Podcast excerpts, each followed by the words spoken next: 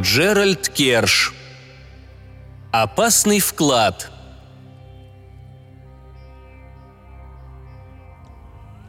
У вас острый глаз, сэр. Поистине острый глаз, если вы узнали меня по тем фотографиям, что появлялись в 1947 году в газетах и сенсационных журнальных репортажах. Думаю, я несколько изменился с тех пор.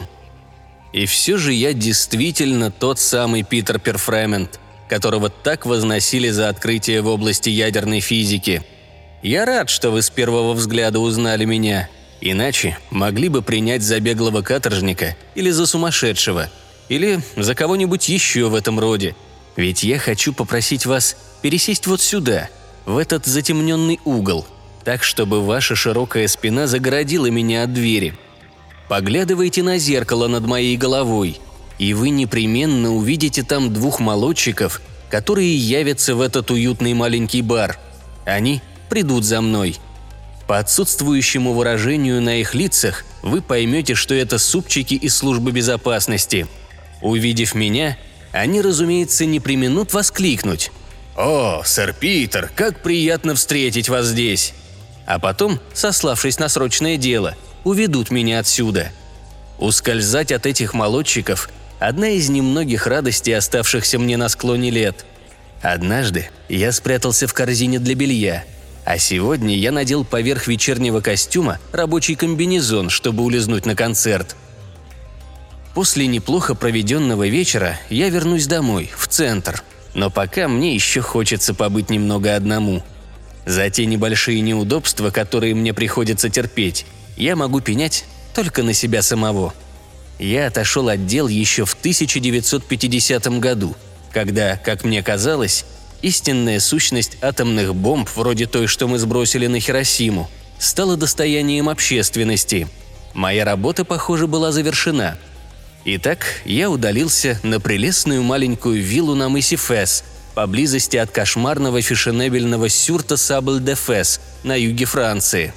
Я намеревался коротать там свои дни, собирая библиотеку и потихоньку занимаясь в небольшой, но достаточно оснащенной лаборатории – я не пропускал ни одного музыкального фестиваля, выпивал свой стаканчик вина на террасе пришедшегося мне по вкусу заведения и продолжал академическую битву с доктором Франкенбургом.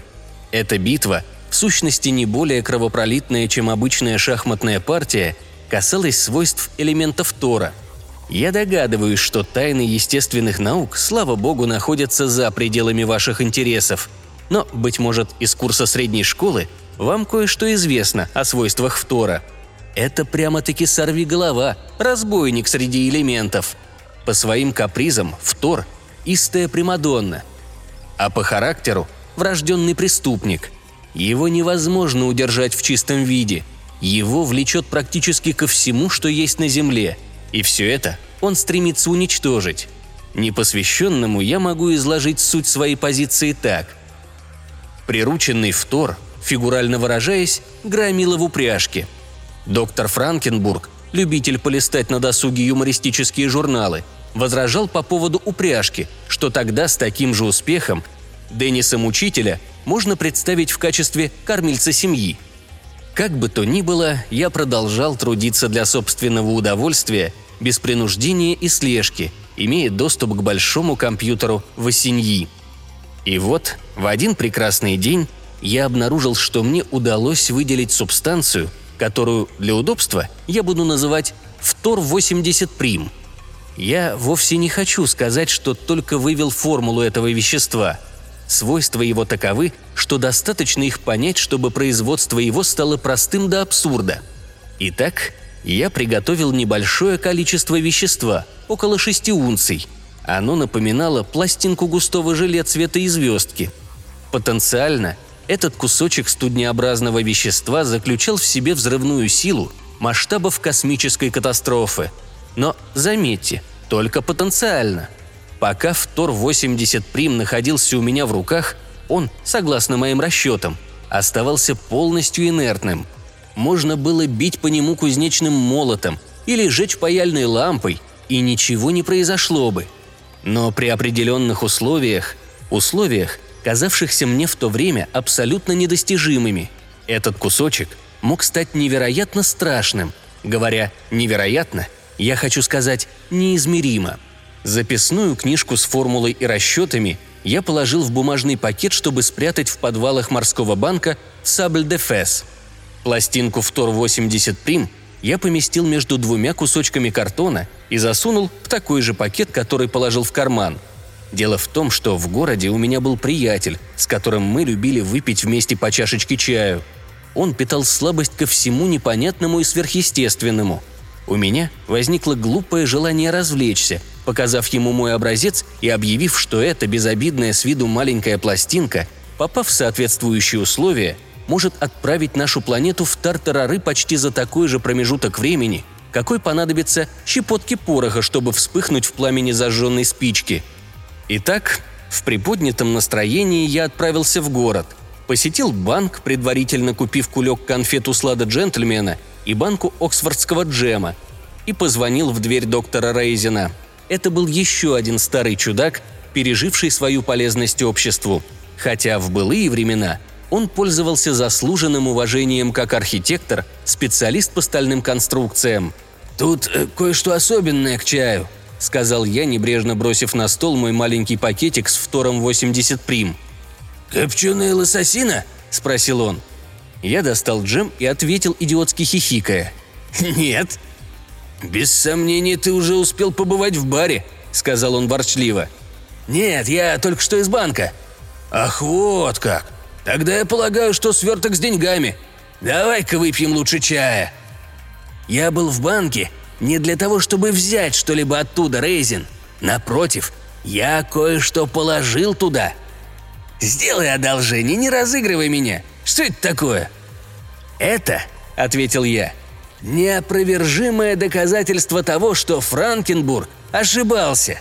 То, что ты видишь, это полдюжины унций абсолютно устойчивого фтора 80 прим и в то же время его критическая масса. Сухой, как старая кость, он проворчал. «Не морочь мне голову своими мудреными терминами. Насколько я в этом разбираюсь, атомный взрыв происходит, когда некоторое количество радиоактивного вещества достигает в определенных условиях того, что ты называешь критической массой. А если дело обстоит так, то этот маленький сверток, я полагаю, может представлять опасность?» «Вот именно», — ответил я. «Его достаточно, чтобы испарить планету средней величины. Вторая бомба или унция нитроглицерина – для меня это совершенно все равно», — сказал Рейзен. Налив чая, он беспечно спросил. «Как ты приводишь его в действие?» «Надеюсь, не путем швыряния на стол?» Я ответил – его невозможно взорвать, если только ты понимаешь, что такое взрыв. Без необходимых условий, которых очень трудно добиться и которые, будучи достигнуты, становятся бесполезными. Но даже если это вещество не составит ценности в качестве оружия, его можно использовать для мирных целей. «Не морочь мне голову. Я и сам понимаю, что из бойцового петуха можно сварить цыплячий бульон», но я хочу знать, для чего ты принес его сюда?» Я был разочарован. На Рейзена все это не произвело никакого впечатления. «Ну, ни ты, ни кто другой никогда больше не увидят в Тор-80 Прим. Примерно через 14 часов этот кусочек, как бы ты выразился, испарится». «Что значит, как бы я выразился? А как бы выразился ты?» «Видишь ли», — начал я объяснять, если быть совершенно точным, то это вещество взрывается уже сейчас, но взрывается чрезвычайно медленно. А чтобы взрыв был действительно эффективным, надо дать этому кусочку увеличиться в объеме при температуре свыше 60 градусов по Фаренгейту в герметически закупоренной бомбовой оболочке объемом по меньшей мере в 10 тысяч кубических футов.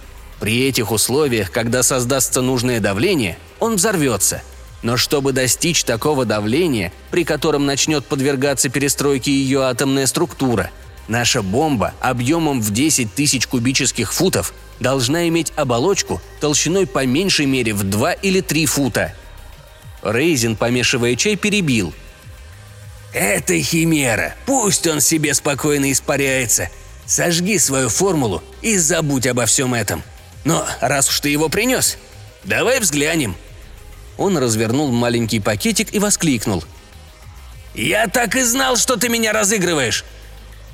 Тут и я увидел, что внутри лежит моя записная книжка.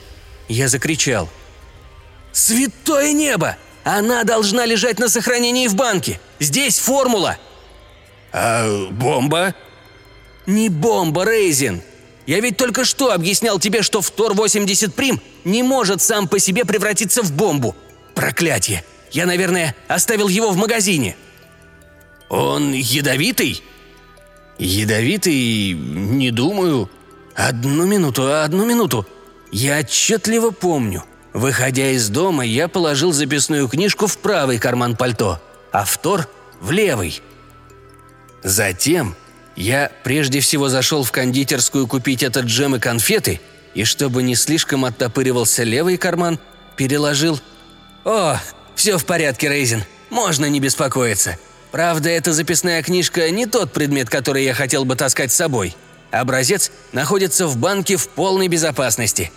Я перепутал пакеты. Для волнения нет никаких оснований. Не хочешь ли попробовать усладу джентльмена?» Но Рейзен не разделял моего благодушия. «Так ты оставил этот ужасный кусочек фтора в банке?» «Ну и что?» «В морском банке?» «Да, в чем дело?» «Я тоже пользуюсь услугами этого банка. Это самый надежный банк во Франции. Его подвалы, слушай меня внимательно, Перфремент, надежно защищены от грабителей. Они бомбоустойчивы, огнеупорны и герметичны. Подвал, где находится хранилище, имеет 40 футов в длину, 30 в ширину и 10 в высоту – это составляет объем в 12 тысяч кубических футов. В подвале поддерживается низкая влажность и постоянная температура в 65 градусов по Фаренгейту. Стены подвала из прочной стали и железобетона толщиной в 3 фута. Одна только дверь весит 30 тонн, но она подогнана с такой же точностью, как пробка в медицинской склянке. Тебе все это о чем-нибудь говорит?» «Но позволь!» – воскликнул я. «Позволь!» «Вот именно! Позволь! Знаешь ли ты, что натворил, мой безответственный друг?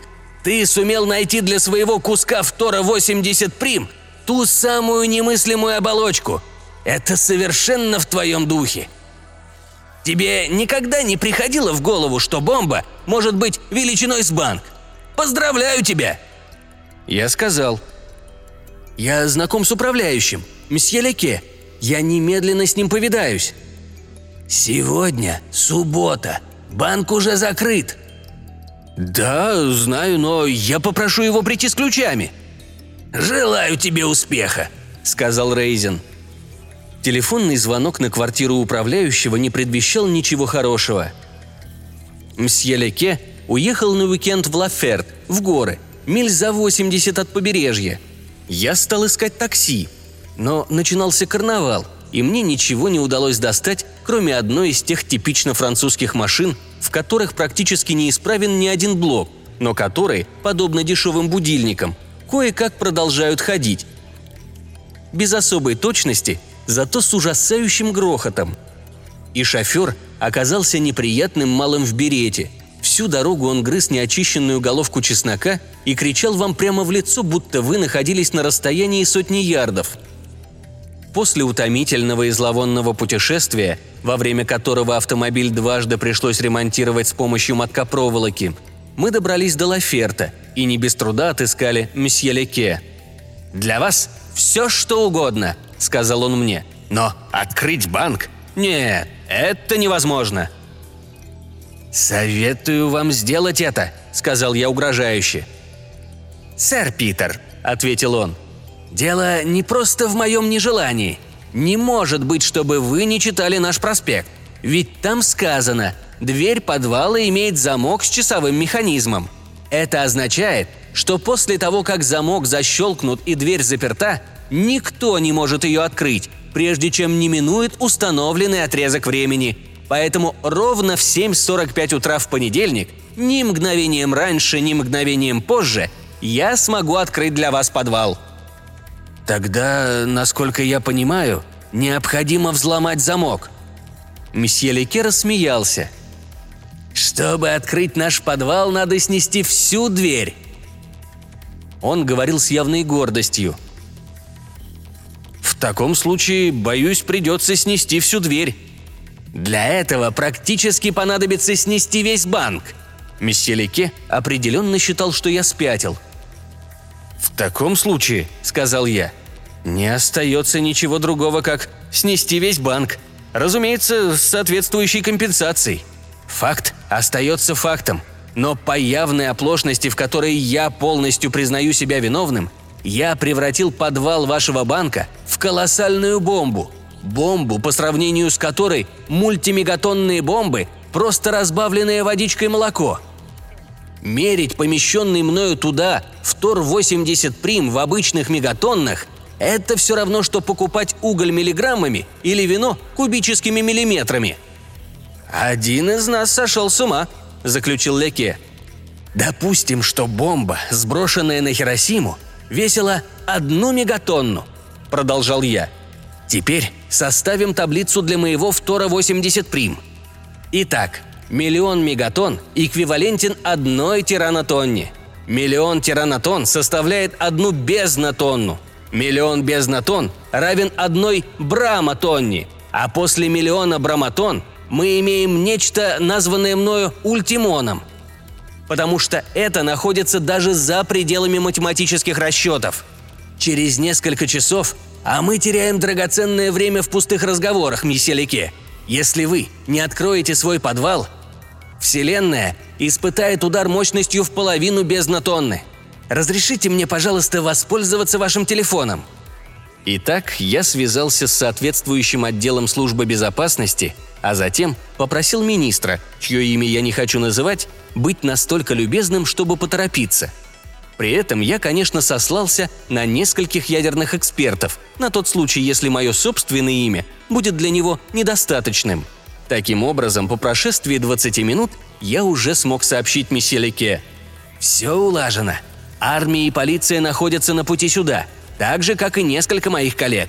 Компания, которая оборудовала ваш подвал, отправила воздушным путем в ФЕС своих лучших специалистов. Мы сможем открыть ваш подвал через пару часов или около того. Я сожалею, если это причинит вам неудобства, но дело должно быть сделано, и вам придется с этим примириться». Ошарашенный услышанным, он мог только повторить. «Причинит неудобства?»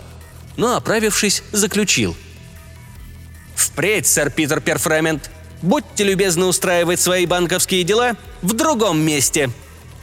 Мне было жаль его, но для сантиментов не оставалось времени. Я чувствовал, что захвачен водоворотом головокружительной активности. В сопровождении традиционного эскорта службы безопасности в ФЕС были спешно доставлены четыре высокоавторитетных физика. Не без удовольствия я увидел среди них моего оппонента – Франкенбурга – он вынужден был признать, что в полемике о Вторе оказался полностью сокрушен. Само собой прибыла целая свора полицейских, как в форме, так и переодетых в штатское. И еще бог знает зачем два врача. Один из них без конца ни к селу, ни к городу болтал о Вторе, обнаруженном в высокой концентрации в человеческих эмбрионах, и о его пользе для детских зубов – кто-то из экспертов заявил, что население с окружающего неисследованную бомбу пространства должно быть удалено, потому он считал благоразумным эвакуировать Сабль-де-Фес. Это привело мэра в состояние поистине гальского экстаза. Эвакуировать район во время карнавального уикенда хуже, чем разрушить его, лучше смерть, чем бесчестие и так далее – я заметил, что если мой Втор-80 Прим взорвется, то никакая эвакуация никого не спасет, поскольку уже никто, нигде и никогда больше не сможет быть благоразумным. Начальник полиции, бросив на меня подозрительный взгляд, сказал, что обсуждаемая опасность носит чисто гипотетический характер. Зато паника, которая будет сопутствовать массовым волнениям, неминуемо станет гибельной – Нужно окружить только квартал, где расположен банк. Он находится в центре города, а поскольку большинство учреждений на время уикенда закрыто, то осуществить эту операцию будет несложно. При этом начальник полиции, набивая свою трубку с видом артиллериста, заряжающего свое орудие последним снарядом, указал ею прямо на меня. Он дал понять, не говоря этого вслух, что считает весь план взлома банковского подвала заранее подстроенной махинацией. Месье Лейке сказал, «Но ведь бронеавтомобиль приезжал в конце дня, и в банке сейчас денег почти не осталось». Однако начальник полиции не был удовлетворен. Глядя, как он утрамбовывает содержимое своей трубки, я не мог отказать себе в удовольствии процитировать поговорку моего дедушки. «Плотно порох ты набьешь, дичь наверняка убьешь». Он сделал это своим девизом. Между тем Франкенбург и его коллеги сосредоточенно углубились в мои записи, которые я вынужден был им передать. Франкенбург проворчал – «Я должен все проверить и перепроверить. Мне нужен компьютер. Мне нужны пять дней». Но маленький доктор Имхов сказал, «Мы не должны исключать вероятность того, что написанное здесь действительно соответствует истине. Мы должны это допустить хотя бы для очистки совести». «Хорошо, хотя бы для очистки совести», — согласился Франкенбург. «Ну и что?» «А то», — ответил Имхов, — «что всякое уменьшение давления делает так называемый фтор-80 примперфремента безвредным веществом. Не так ли? В таком случае дыра, просверленная в двери подвала, будет достаточной мерой предосторожности.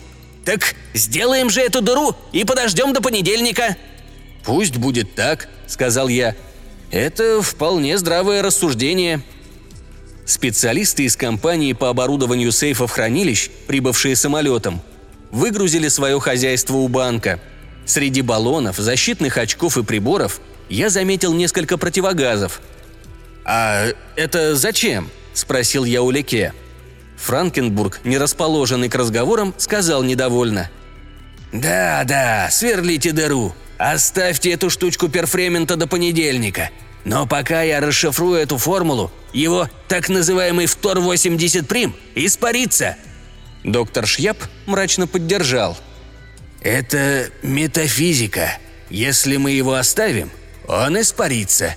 Если мы его не оставим, он тоже испарится. Но, насколько я понял из записи Перфремента, если мы оставим Втор-80 Прим здесь, мы испаримся вместе с ним в коллективное небытие – Лучше сверлите дыру». Я напомнил. «Месье Леке, я вас спросил, для чего здесь эти противогазы?» «Видите ли», — ответил он, — «когда дверь подвергается постороннему воздействию, автоматически включается сигнал тревоги, а вместе с ним подвал заполняется слезоточивым газом из встроенных контейнеров». «Вы сказали слезоточивый газ?» – спросил я. «В высокой концентрации», «Тогда!» – закричал я. «Немедленно отойдите от этой двери!» Я апеллировал к Франкенбургу. «У вас вызывает неприязнь каждое мое слово, старина. Но вы честный человек. Признавая, что мои записи верны, а я клянусь, что они верны, вы поймете, что мой Втор-80 Прим вступает в реакцию только с одним веществом. Только с одним. А именно с С8H7О-хлор, хлороцетофеноном. А это, будь я проклят, как раз то вещество, которое входит в состав слезоточивого газа. Франкенбург согласно кивнул. Шьяп сказал. «Как не вертите, но мы здорово влипли». А старый Рейзен проворчал. «По-моему, это как раз то, что драматурги называют «абсолютный тупик». Поправьте меня, если я ошибаюсь». Но тут маленький Имхов спросил – а есть ли хоть какая-то часть подвала, куда не подведен сигнал тревоги? Лике ответил. Лишь одна сторона подвала достижима снаружи, если только это можно назвать снаружи. Задняя стена нашего подвала примыкает к задней стене расположенного рядом ювелирного магазина «Манекендама». Его подвал, видите ли, сам по себе имеет толщину в два фута. Следовательно... «Ага!» – воскликнул начальник полиции – «Приведите манекен-дама», – приказал министр безопасности, и этот известный ювелир и ростовщик был немедленно доставлен. «Я охотно открою вам подвал», – сказал он. «Но у меня есть партнер. Вормердам. Наш подвал открывается комбинацией из двух замков, отпираемых одновременно. Они расположены таким образом, что один человек не может отпереть оба замка в одно и то же время. У меня своя секретная комбинация, у Вормердама своя. Чтобы открыть подвал, мы должны здесь присутствовать оба». «Вот как становятся богачами», – пробормотал старый Рейзен. «Вот как остаются богачами», – поправил его манекендам. «А где сейчас Вормердам?» «В Лондоне».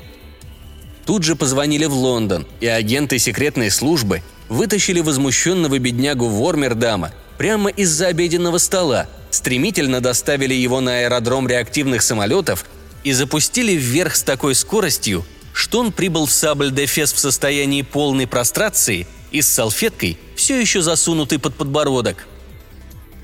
Зато теперь, по выражению начальника полиции, для него абсолютно все стало ясным, как на ладони – я был в его глазах чем-то вроде главы преступной шайки, профессором Мариарти, и моей истинной целью была кладовая ювелиров. Он усилил полицейский кордон, и Моникин дам с Вормердамом открыли свой подвал. Люди из компании по оборудованию сейфов и хранилищ приступили к работе. Но не раньше, чем оба ювелира получили подписанную президентом банка бумагу возмещения убытков. Министру они не доверяли – и вот начали бурить заднюю стену банка. «Время бежит», — заметил я. Рейзин вызвал всеобщее раздражение, заявив. «Фантазии, друзья мои! Одни только фантазии заставляют вас так потеть. Принимая во внимание все обстоятельства, думаете ли вы, что мегатонна или тиранотонна или ультимон могут причинить нам, лично нам, больше вреда, чем, скажем, фунт динамита. Начальник полиции заметил. «Ха! Похоже, вы здорово разбираетесь в динамите!» «Надеюсь, что так», — ответил Рейзен. «Я устраивал саботаж нацистам, друг мой, когда вы размахивали полицейской дубинкой во втором бюро». К пяти часам утра мы проделали скважину в стене. «Прекрасно», — сказал я.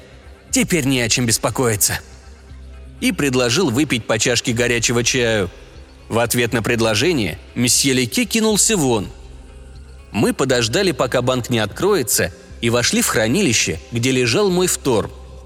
Я показал Франкенбургу, как сильно он уменьшился в объеме. «Клянусь богом, мы были на волосок от гибели», — сказал я. «Вы думаете, этим дело и кончилось?» «Вы жестоко ошибаетесь потому что в эту безумную ночь, пока все полицейские в Сабль-де-Фес и его окрестностях стояли на страже вокруг банка и магазина Моникендама, банда грабителей проникла в галерею принца Мамилюка, где хранилась одна из самых крупных в мире коллекций произведений искусства. Воры очистили ее не спеша, с полным комфортом. Они похитили бесценное собрание античных драгоценностей, трех Рембрандтов, четырех Гальбейнов – двух Рафаэлей, одного Тициана, двух Эль Грека, Вермеера, трех Боттичелли, Гойю и Грёза. Мне сказали, что это была кража века, и что страховое агентство Ллойда предпочло бы потерять флот трансатлантических лайнеров, чем ту сумму, на которую были застрахованы эти картины и драгоценности. Вообще-то, если вдуматься, мне даже повезло, что меня отправили обратно в Англию и взяли под стражу – если бы у меня была хоть капля здравого смысла, я бы, конечно, помалкивал об этом проклятом в Торе 80 прим. В сущности, я сам себя сделал арестантом. Они считают меня, ведь это ж надо придумать, пустомели и болтуном, как будто в Тор 80 прим – это просто выдумка. Черт побери, вы сами можете его приготовить. Возьмите 500 граммов плавикового шпата. Ох-ох, Боюсь, что пришли двое моих приятелей. Придется мне теперь покинуть вас, сэр. Спокойной вам ночи. Всего хорошего, джентльмены.